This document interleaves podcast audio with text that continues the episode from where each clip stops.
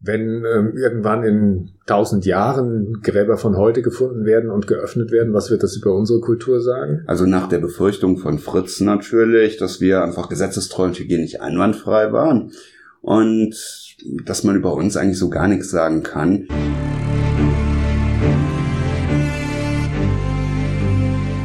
Hallo zu Talk About Tod. Wir freuen uns, dass du lebst und uns zuhörst. Mein Name ist Klaus Reichert. Und ich bin David Roth. David, an welchen Toten kannst du dich besonders lebhaft erinnern? Oh, ehrlich gesagt, an eine ganze Menge.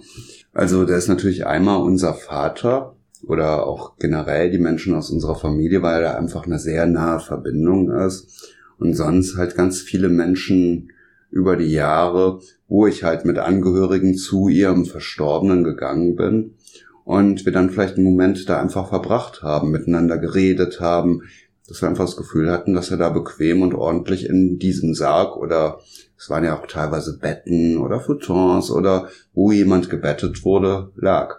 Wie erinnerst du dich an deinen Vater? Also ich habe ihn auch gesehen, aufgebahrt in seinem Sarg und ich erinnere mich vor allem daran, dass er diesen grünen Pullover angezogen bekam. Daran erinnere ich mich ehrlich gesagt gar nicht mehr so. Ich erinnere mich viel an sein Gesicht, auch wie sich das Gesicht über die Zeit verändert hat, einfach wie er halt zusehends irgendwo auch schmaler wurde. Und die ganzen Gegenstände, die jetzt da drin waren. Du sagtest zusehends schmaler wurde. Wie lange habt ihr ihn aufgebahrt? Wie lange konnte man ihn anschauen? Also wir hatten ihn 13 Tage aufgebahrt. Und dass man ihn dann ab und zu, es hat ja ein paar Tage gedauert. Also konkret, glaube ich, hat es 18 Tage gedauert, bis wir die Trauerfeier gemacht haben. Und dann ist er auch erst zwei Tage später zum Krematorium gebracht worden. Dass wir ihn in der Zeit halt immer wieder gesehen haben und auch die Veränderung bis wir dann so nach, ich denke, 12, 13 Tagen war für mich das Gefühl da, dass er eigentlich gar nicht mehr da ist, sondern dass wir diesen Körper jetzt halt weggeben können. Ich hatte gefragt, wie du dich an ihn erinnerst und du hast gesagt, du erinnerst dich an ihn natürlich an sein Gesicht, aber auch an die Gegenstände im Sarg. Was lagen da für Gegenstände im Sarg? Ach, alles, was nicht nicht und nagelfest war, was wir einfach ein gutes Gefühl hatten, ihm das mitzugeben. Es waren Bilder, Blumen, die Plätzchen aus der Weihnachtszeit, Sachen, die wir eben noch aufgeschrieben haben, aber unter anderem auch sehr so ein Schleichplastikpferdchen, das mein zweiter ihm mitgegeben hat, Sachen von der Jagd, Sachen, die die Gäste und Freunde, die ihn besuchen kamen, mit reinlegten, bis hin zu einer Flasche Kölsch, einer Flasche Wein, Karnevalsorden, einer riesigen Puppe hier von der Sendung mit der Maus und ähnlichem, bis dieser Sarg halt nachher einfach voll mit Gegenständen war. Und was ich halt sehr gut erinnern kann, einfach die ganzen Gespräche und so die Atmosphäre, die ich einfach sehr angenehm empfand. Was hast du ihm mitgegeben? Die Plätzchen haben wir ihm mitgegeben und dass wir ihm einfach nochmal in so ein Briefchen geschrieben hatten, dass wir ihn lieb haben. Ne?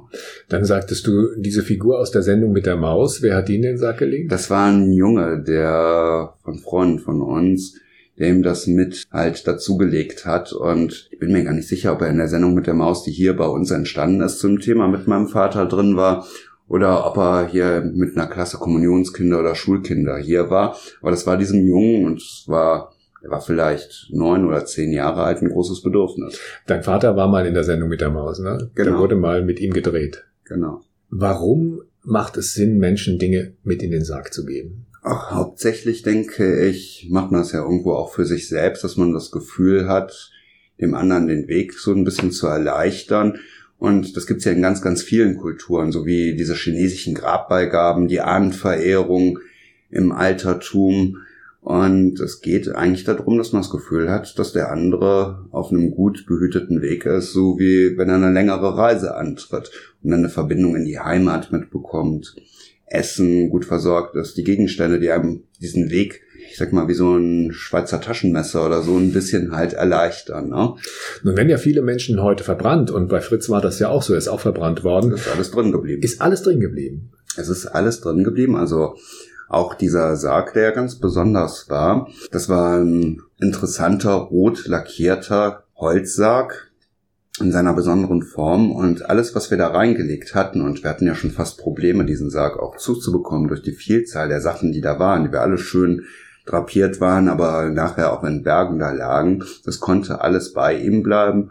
Und ja, das Krematorium hat einfach ja auch gemerkt, dass uns das besonders wichtig war, dass auch wenn diese Sachen jetzt nicht als Gegenstand danach erkenntlich sind, wir das Gefühl haben wollten, dass die später in der Urne irgendwo auf diesem Weg bei ihm sind. Ne? Das war ein Ferrari-roter Sarg. Also er sah ja. aus wie ein bisschen wie ein Ferrari, aber nun kann ich mich nicht erinnern, dass Fritz irgendein Fable für Autos hatte. Warum Nein, hat er diesen Sarg ausgesucht? Ich glaube, er fand ihn einfach gut, weil er so andersartig und besonders war, ohne jetzt riesig aufwendig zu sein. Er hat ja auch keinen Wert auf Autos oder andere Statussymbole in diesem Sinne gelegt. Und den fand er einfach in seiner Schlichtheit, aber auch in den Facetten. Der war ja so ein bisschen wie so ein Diamant angeschliffen irgendwo. Ähm, den fand er da einfach sehr interessant und wir haben ja eigentlich auch erst nachher mitbekommen, dass es auch Bilder mit diesem Sarg und ihm gab. Wir legen ja hier eh nicht groß Wert auf Särge, weil wir auch glauben, dass man im verstorbenen Material nichts Gutes tun kann und wir den eigentlich ganz instinktiv gewählt hatten. Der stand da halt rum und schien uns passend. Ne? Das heißt, er hat ihn nicht selber ausgesucht. Er hat ihn nicht selber und nicht bewusst ausgesucht, sondern manchmal kommen einfach Sachen zusammen. Das heißt, er stand ein, ein paar Wochen oder Monate hier bei euch im Bestattungshaus und es gab Fotos, auf denen Fritz neben dem Sarg auch steht. Genau, das haben wir allerdings erst ein Jahr später oder so festgestellt, dass er damit auch mal fotografiert wurde mit diesem Sarg. Gibt es Dinge, die man nicht in den Sarg legen sollte, wenn man sagt, okay, man entscheidet sich tatsächlich Abschiedsgeschenke mitzugeben? Ja, also ich gehe ja einmal davon aus, dass das Ganze nicht zur Verklappung gedacht ist, dass man halt nicht Sachen, die man nicht im Elektromobil oder der Schadstofftonne los wird, da rein tun sollte. Und es ist eigentlich ja auch ganz klar, dass das Krematorium sich nicht freut über Glas, Metall und Leder, weil diese Stoffe zerfließen oder nicht vergehen. Und dass man sich natürlich auch um die Konsequenzen seines Handelns Gedanken macht. Auch wenn er jetzt so eine Art Jäger war, eher vielleicht ein Sonntagsjäger, kamen wir nicht auf die Idee, ihm Munition mitzugeben, weil das halt natürlich in diesem Prozess explodieren wird. Bei einer Feuerbestattung, alles was ich sage. Und ähm, dann auch zu einer Gefahr für andere werden kann. Da muss man halt so ein bisschen mit dem noch vorhandenen gesunden Menschenverstand vorgehen. Aber ansonsten kann ich alles mitgeben, wo ich denke, dass das passt. Kann ich demjenigen halt nochmal vielleicht auch Essen mit auf diesem Weg geben, dass ich es schön auf dem Teller anrichte oder in eine Tupperdose tue, dass ich jemandem seinen Wanderstock, seine Werkzeuge mitgebe oder etwas, was vielleicht auch eine Verbindung zu mir herstellt, dass ich Fotos von mir mitgebe oder aus einer Situation, die wir gemeinsam erlebt haben. Nun ist das ja eine sehr alte Tradition. Also ich, will mal so sagen, äh, die Pharaonen, die sich dann ihre Pyramiden gebaut haben und da dann irgendwie den halben Staat mit in den Tod genommen haben. Ich meine, man kann es auch übertreiben, das wird heute keiner mehr machen, aber grundsätzlich ist das etwas, was möglich ist und auch Sinn macht. Es macht ganz viel Sinn.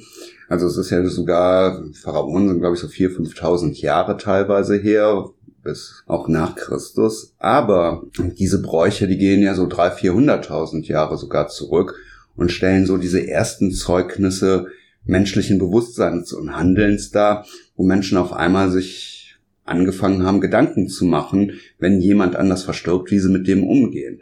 Das war so ein ganz elementarer Teil des modernen Menschen, der diesen Übergang so ein bisschen vielleicht vom Tier zum Menschen dargestellt hat.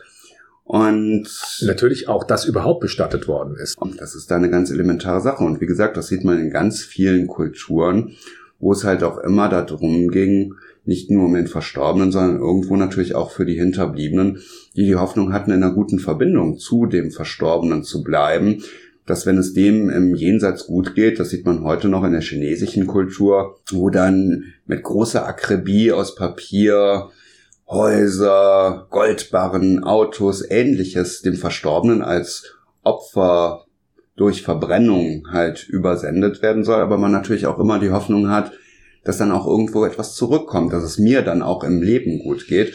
Und das hat natürlich ganz viel mit einer ernsthaften Erinnerungskultur zu tun, dass halt alles das, was vorher da war, nicht auf einmal weg ist einfach. Vieles, was wir heute über vergangene Kulturen wissen, wissen wir aus Gräbern.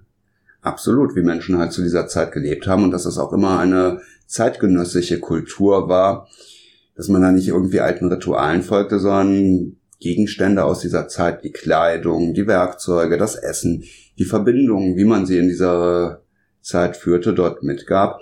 Und das war etwas, was man jetzt sag ich mal gegenüber dieser Repräsentanzkultur auch eher für sich machte, was jetzt nicht groß etwas war, für die anderen Trauergäste oder die Gesellschaft, ja.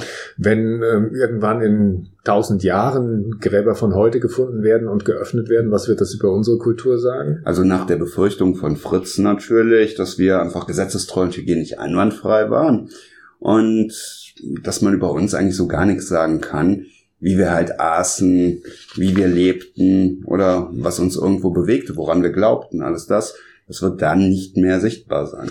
In etwa zwei Wochen gibt's die nächste Folge von Talk About Tod. Wenn dir diese Folge gefallen hat, lass gerne ein paar Likes da und abonniere uns. Wenn du Fragen hast, dann schick sie uns über die Facebook-Seite des Bestattungshauses Pützroth oder über info at pütz roth.de. Weitere Informationen findest du unter www.pützroth.de. Das war's für jetzt. Schön am Leben bleiben und bis bald.